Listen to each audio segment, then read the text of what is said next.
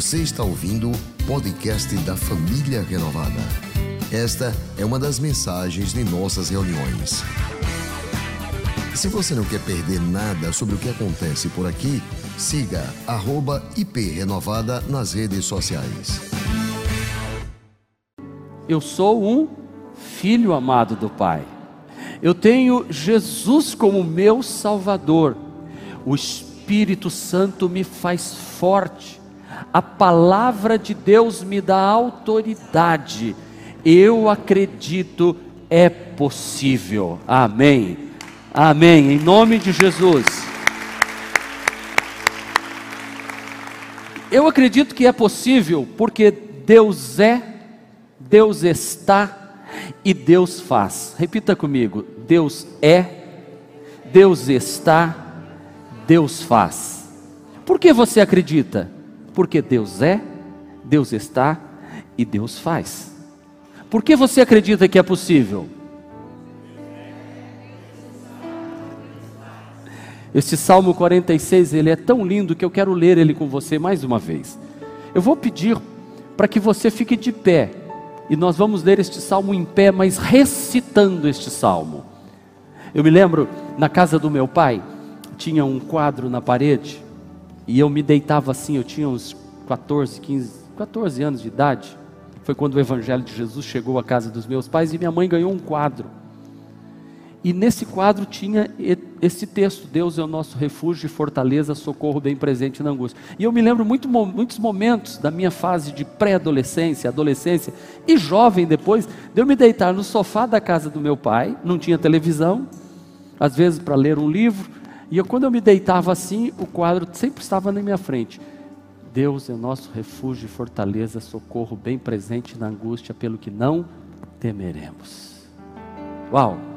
Então este salmo me remete para períodos da minha vida de meio solidão, de adolescente em crise, de sem saber o que fazer. Naquela época falava de ficar na fossa, né? A gente botava no, na radiola de casa assim um disco para tocar lá evangélico do grupo Logos, né? E calmo, sereno e tranquilo, sinto descanso nesse viver. É, tem gente dessa, dessa, desse tempo. E aí eu ficava lendo esse versículo. Então eu quero muito que você aí na sua casa e você que aqui está, recite comigo dizendo assim: Deus é nosso refúgio e fortaleza, socorro bem presente na angústia, pelo que não temeremos, ainda que a terra se mude, e ainda que os montes se transportem para o meio dos mares, ainda que as águas rujam e se perturbem, ainda que os montes se abalem pela sua braveza. Há um rio cujas correntes alegram a cidade de Deus, o santuário da morada do Altíssimo. Deus está no meio dela, não será abalada, Deus a ajudará ao romper da manhã. As nações se embraveceram, os reinos se moveram, ele levantou a sua voz e a terra se derreteu. O Senhor dos exércitos está conosco, o Deus de Jacó é o nosso refúgio. Vinde, contemplai as obras do Senhor, que desolação tem feito na terra. Deus faz cessar as guerras até o fim da terra, quebra o arco e corta a lança. Que eu sou Deus, serei exaltado entre as nações, serei exaltado sobre a terra o Senhor dos exércitos está conosco. Mais uma vez, o Senhor dos exércitos está conosco. Pai, em nome de Jesus, nós abençoamos este momento da ministração da tua palavra.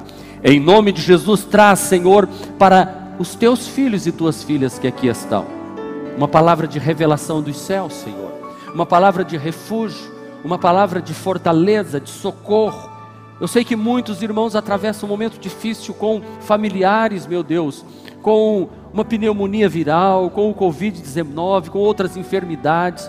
Vivemos um mundo abalado, uma cidade, um estado abalado, e nós queremos pedir ao Senhor que o Senhor abençoe essas pessoas e que a mensagem de hoje seja uma mensagem que marque o coração do teu povo, que marque o coração da tua igreja, mostrando que é possível, porque nós temos um Deus que é Nós temos um Deus que está e nós temos um Deus que faz coisas maravilhosas. Assim eu oro, meu Pai, em nome de Jesus.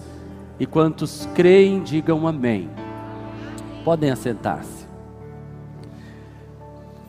Há momentos na vida em que parece que o mundo vai desabar sobre a cabeça da gente. E quando a gente fala frases como esta, é, a impressão que nos vem à mente muitas vezes é que estas coisas acontecem só com os outros, que, que nunca vai acontecer com a gente. Porém, nós estamos vivendo dias em que o mundo se transtorna com ondas bravias que passam e estão passando neste momento, neste tempo, como ondas furiosas e bravias sobre todo o planeta Terra. Nestas horas, é muito importante que nós nos fortaleçamos em Deus, que nós coloquemos em prática tudo o que aprendemos. Porque, ora, o que vale uma pessoa aprender a nadar, mas quando ela cair na água, não colocar em prática o nado que ela aprendeu para se salvar?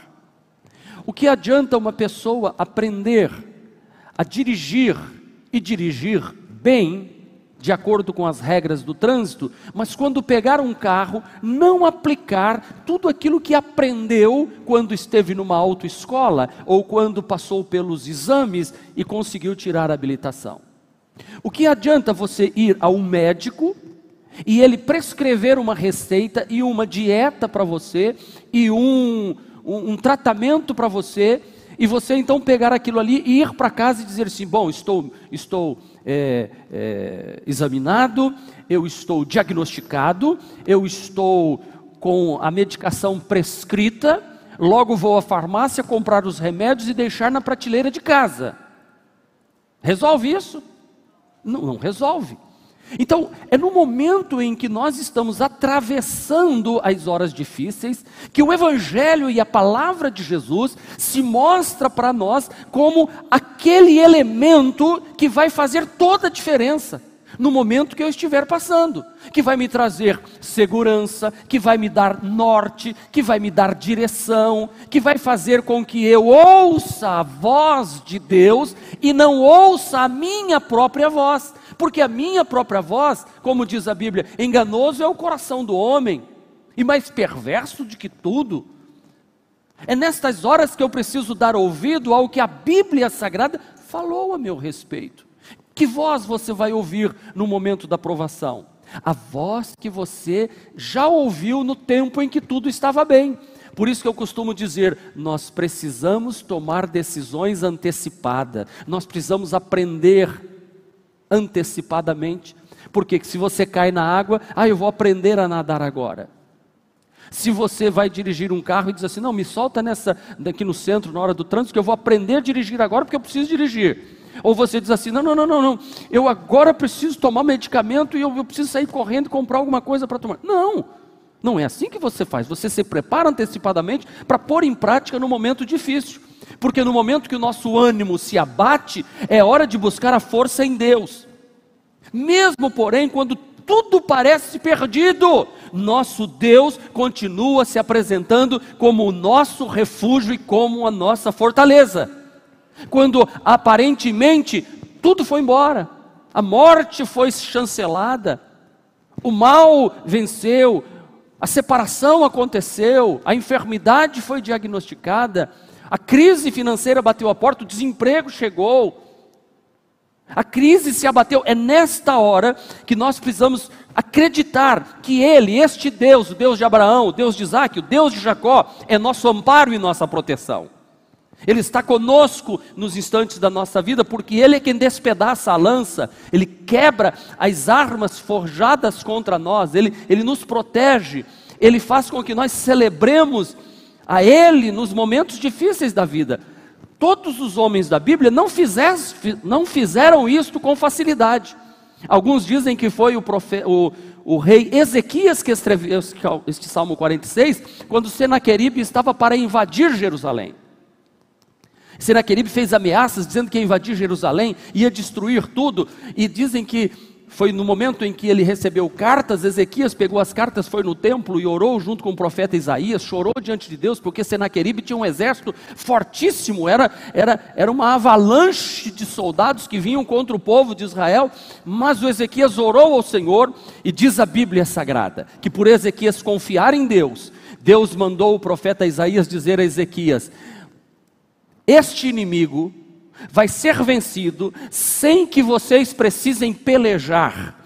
Eu lutarei por vocês. Diz a Bíblia que Deus mandou um anjo que destruiu o exército de Senaqueribe inteirinho e deu vitória ao povo de Israel por causa da confiança. E a minha pergunta que vem a você é essa: você vai confiar em que no momento difícil? Neste Deus do rei Ezequias que tinha uma aliança com Deus, neste Deus do rei Ezequias que escreveu este Salmo 46, como você vai reagir no momento difícil? Eu quero dar ouvidos à voz de Deus. Eu quero pôr em prática o que eu aprendi em todo o tempo. Eu quero continuar confiando no Senhor, quer seja estando na igreja, não estando na igreja, estando com culto presencial, não presencial, online ou não, não, não importa o que vai acontecer. A nossa fé está firmada no Senhor de forma especial. E nós vamos continuar adorando a Deus, porque tudo isso a gente vê na Bíblia Sagrada. É um tempo e essas coisas vão passar. O Apocalipse tem todas as pragas que vêm sobre a terra, mas todas elas têm tempo para começar, tem tempo para terminar. E no tempo em que ela está iniciando e o tempo que ela está terminando,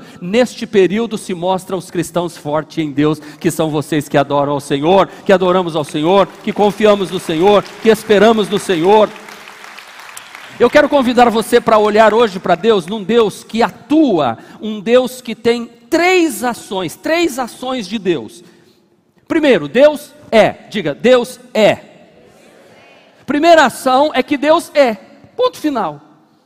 Quando Deus chamou Isaías, ou melhor, pode ser Isaías também. Quando Deus chamou Isaías, que Isaías estava orando no templo, e então Isaías olhou e viu a glória do Senhor invadindo todo o templo.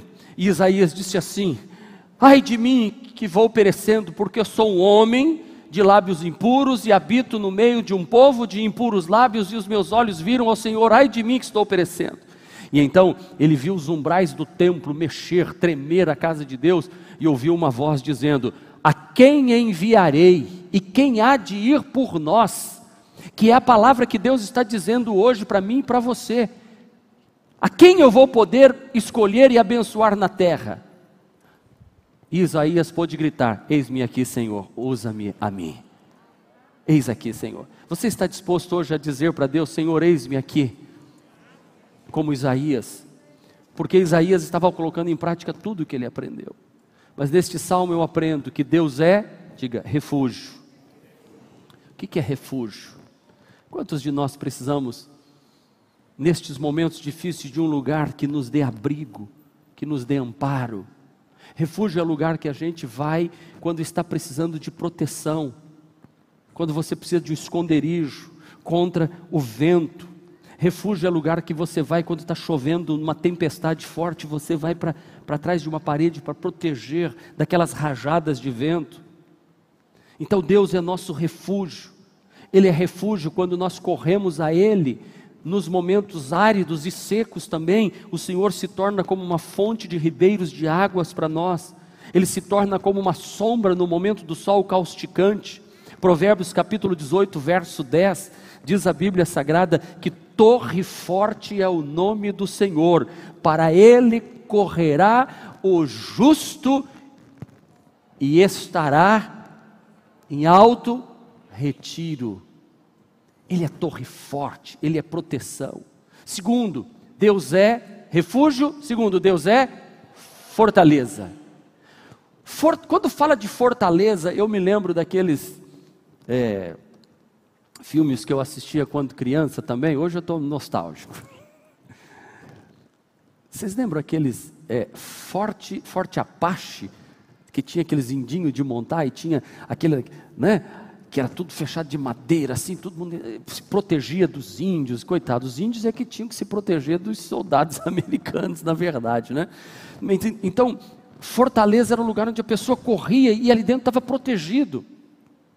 Esse nosso Deus é esse Deus que se apresenta para nós como um lugar que nós podemos encontrar para ser protegido. Naum, o profeta Naum, disse assim: O Senhor é bom, guarde isso, o Senhor é bom, Ele é uma fortaleza no dia da angústia e conhece os que confiam nele, aleluia. Diga comigo: o Senhor é bom ele é uma fortaleza no dia da angústia, e ele conhece os que confiam nele.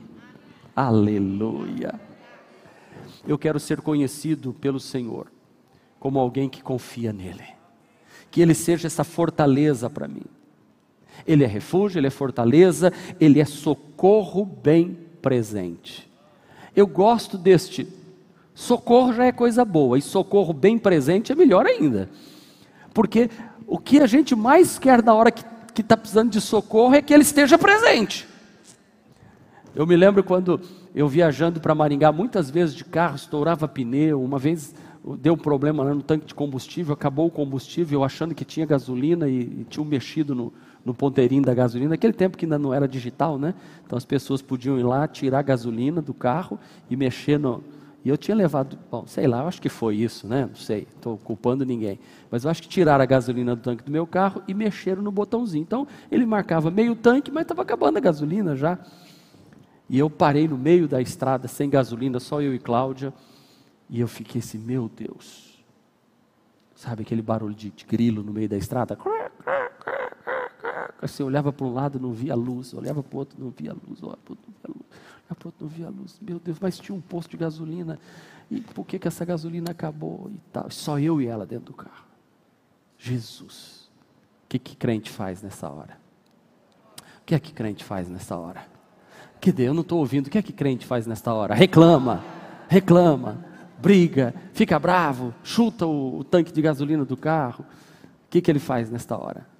Ora, Senhor, Envia socorro para mim, Senhor, agora, meu Deus, o que, que eu vou fazer? Dali a pouco você está ali do lado do carro, parece uma luz longe. Aí você não sabe se é melhor parar ou se é melhor ele ir embora. Você não sabe se dá com a mão ou não dá com a mão.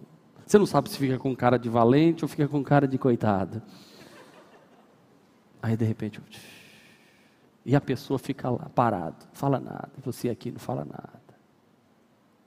Jesus de e o grilo cantando. Aí a mulher fala: Você não vai lá? Eu falei: Eu não, esperar ele vir aqui.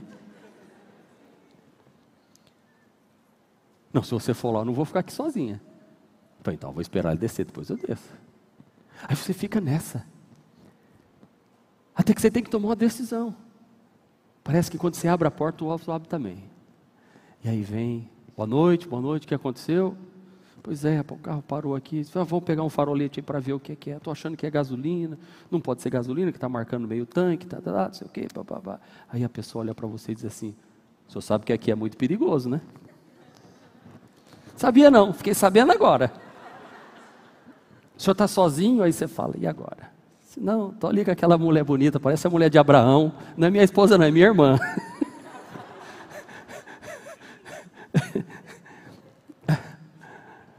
Gente, socorro bem presente. Aí a pessoa diz assim: não, vamos fazer o seguinte, não vou deixar vocês aqui não. Eu tenho ali uma corrente no carro, tem uma corda ali. Aí fala, corda, meu Deus do céu, corda, meu Deus, corda. Eu vou pegar a corda ali no carro e já venho. Aí você já pensa, corda, amarrar, prender, roubar o carro, jogar no mato.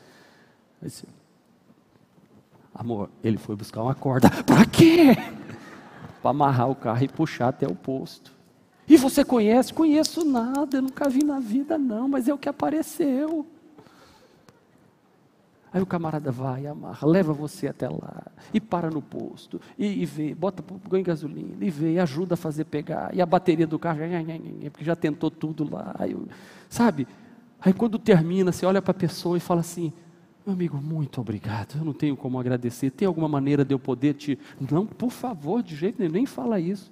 Eu fiquei preocupado quando vi você parado lá e eu vim, dei socorro para você e te coloquei. Irmãos, se Deus manda uma pessoa dessa que eu nunca mais vi na vida, nunca mais, não sei quem era. Se Deus mandou, podia ser um anjo, um anjo de Deus que desceu. Quando eu leio este texto aqui, eu sempre lembro disso. Deus vai mandar o socorro para você na hora certa, no momento certo, mas você precisa confiar que Deus é socorro bem presente. Ei, não existe circunstância que pega Deus de surpresa. Pastor, mas está doendo, está difícil. Ok, Deus está cuidando, porque nós somos falhos, nós temos, nós temos muita capacidade de errar o tempo todo, mas Deus não erra. Às vezes a gente entra em circunstâncias difíceis e a gente tem que mandar um SOS lá para Deus. SOS é o, é o símbolo de, de pedido de socorro, que é o que o crente faz. Qual é o SOS do crente? Só a oração salva. Gostaram? Grava essa. S-O-S. Só oração salva. Amém. Qual é o SOS de crente? Porque Deus é socorro bem presente. A Bíblia diz no Salmo 20, versículo 1 e 2, leiam comigo: O Senhor te ouça no dia da angústia. Vamos lá, gente, leiam comigo. O Senhor te ouça no dia da angústia. O nome do Deus de Jacó te proteja. Envie-te socorro desde o seu santuário e te sustenha desde Sião. Aleluia! Oh, glória a Deus! Quarto, Deus é escudo e galardão. Escudo, escudo e galardão. Gênesis 15, 1, o Senhor disse a Abraão assim: Não temas, eu sou o teu escudo. Diga, não temas, eu sou o teu escudo. Aleluia. O teu grandíssimo galardão. O galardão é um presente. Deus é, o, é um escudo que é um presente para nós. Você tem um escudo. Qual é o escudo? Este Deus poderoso, este Deus que está com você. Ele é escudo, ele é todo poderoso. Diga, o meu Deus é todo poderoso. Eu, eu, estou falando até agora que Deus é. O que é que Deus é? Quem lembra? Desde o início, PowerPoint, ajuda a turma aí. Um, dois, três. Vamos. Deus é.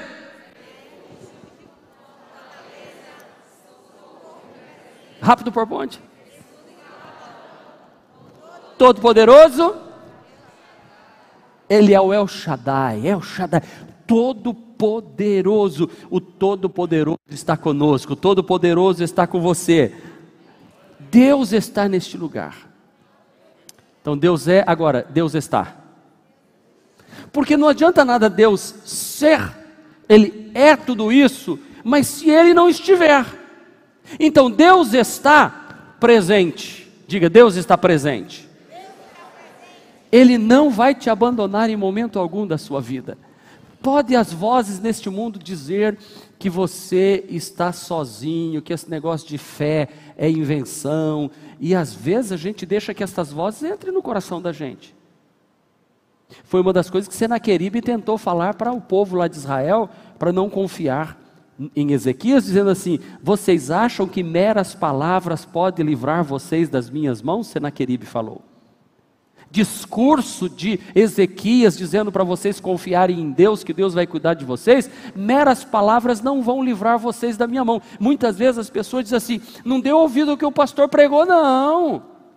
Porque meras palavras não vão resolver o seu problema. Palavra, qualquer um diz, é verdade, palavra qualquer um diz, mas palavra de Deus não volta vazia palavra de Deus é poderosa, porque assim está escrito no versículo 4 e 5: há um rio cujas correntes alegram a cidade de Deus, o santuário das moradas do, do Altíssimo. Deus está no meio dela, Deus está no meio do seu povo, não será abalada, Deus a ajudará desde o romper da manhã. Diga, Deus está em nosso meio.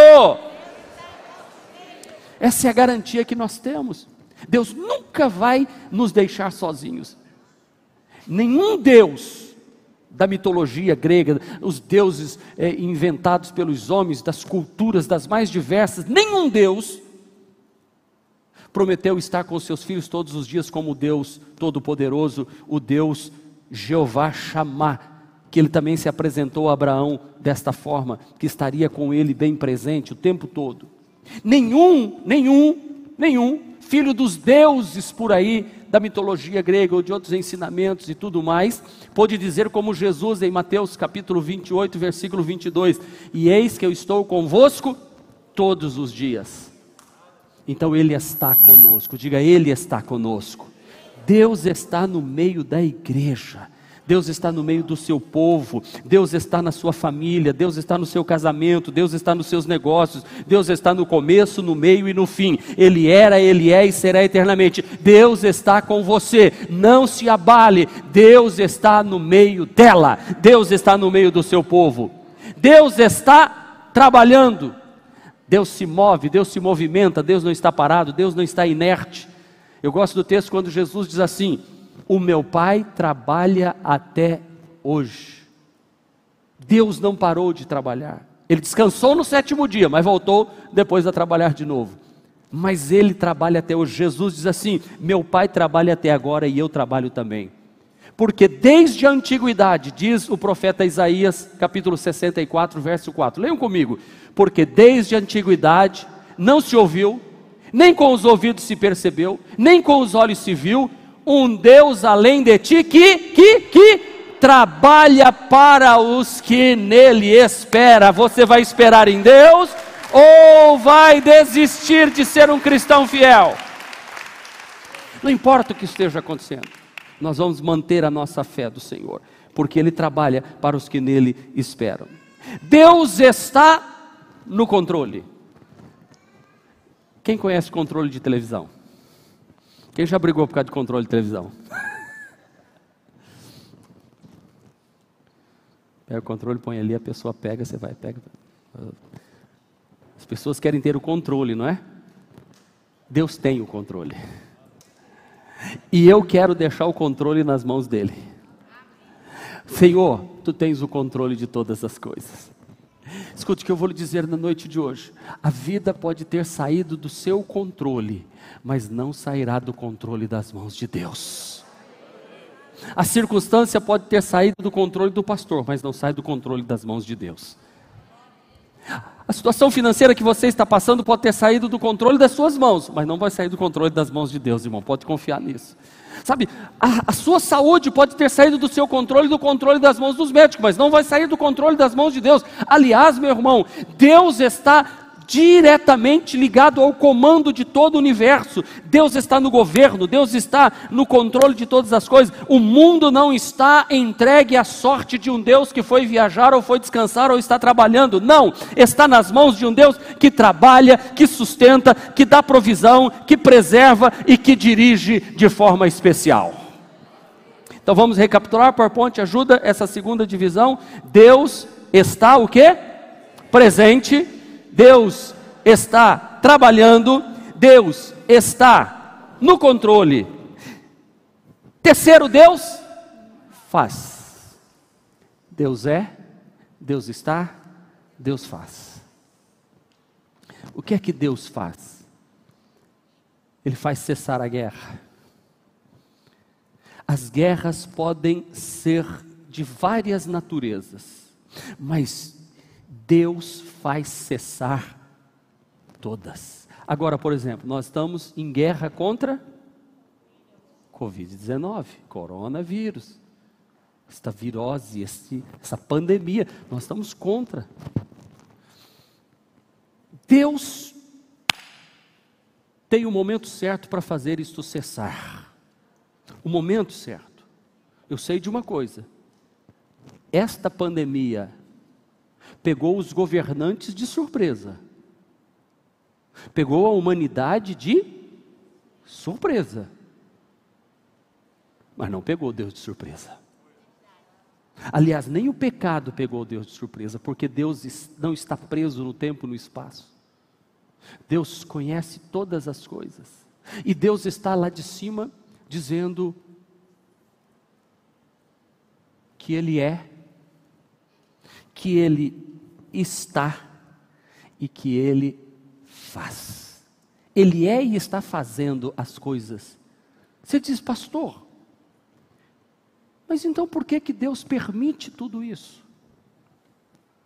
Quem é que tomou das mãos de Deus o controle no jardim do Éden? O homem. O pecado. O mundo está do jeito que está por causa disso, mas Deus não perdeu o controle. Deus, Ele continua fazendo as coisas, só que Ele ainda permite que a gente vá plantando o que a gente quer. Tudo que está acontecendo no planeta hoje foi o homem que produziu isso. O homem vem produzindo, e quando o homem também descobrir a cura para isso, ele vai produzir outro mal.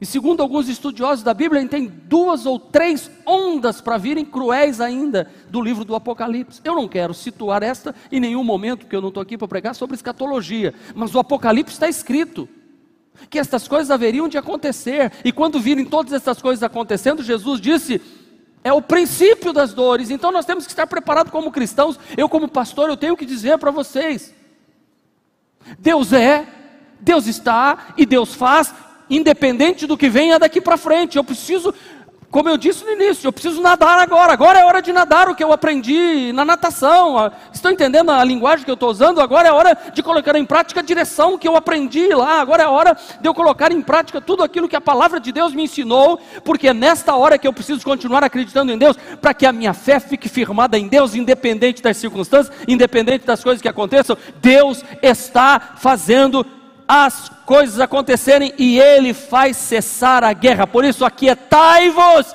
e sabei que eu sou Deus e estou no controle de todas as coisas. Nada de cristão desesperado, apavorado e dizendo: Meu Deus, meu Deus, meu Deus. Não, não, não, não, não, não. Nós temos que olhar para tudo e dizer o seguinte: Eu creio que Deus tem o um momento certo para fazer isso cessar. E quando ele disser, acabou aqui, acabou, e eu vou sair disso e vou dizer assim: o Senhor nos deu vitória, e eu estou aqui para contar que ele faz e vai fazer na próxima coisa que acontecer também. Deus pode dar um fim, ele quebra o arco, ele corta as lanças, ele queima os carros no fogo, e ele diz: Aquietai-vos, porque eu sou Deus.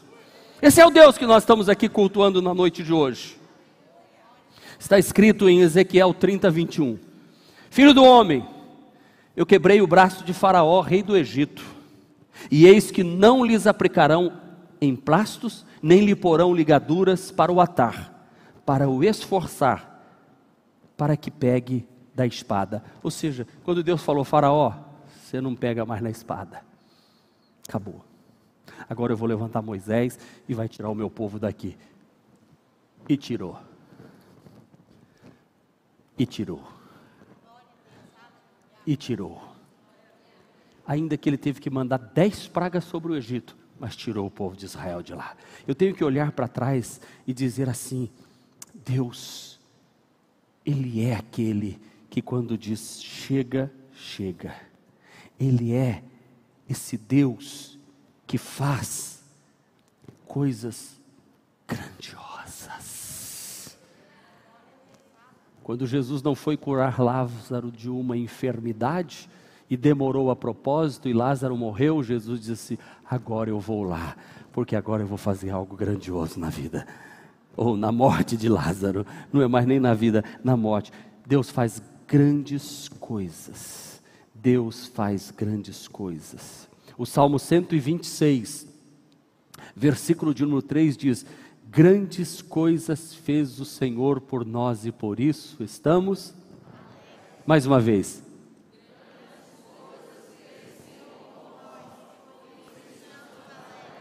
Queridos, Deus faz coisas novas. Ei, Deus vai fazer coisas novas para você.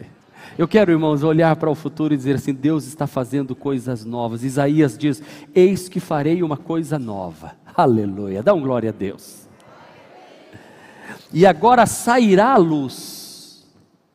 Porventura, não a sabereis?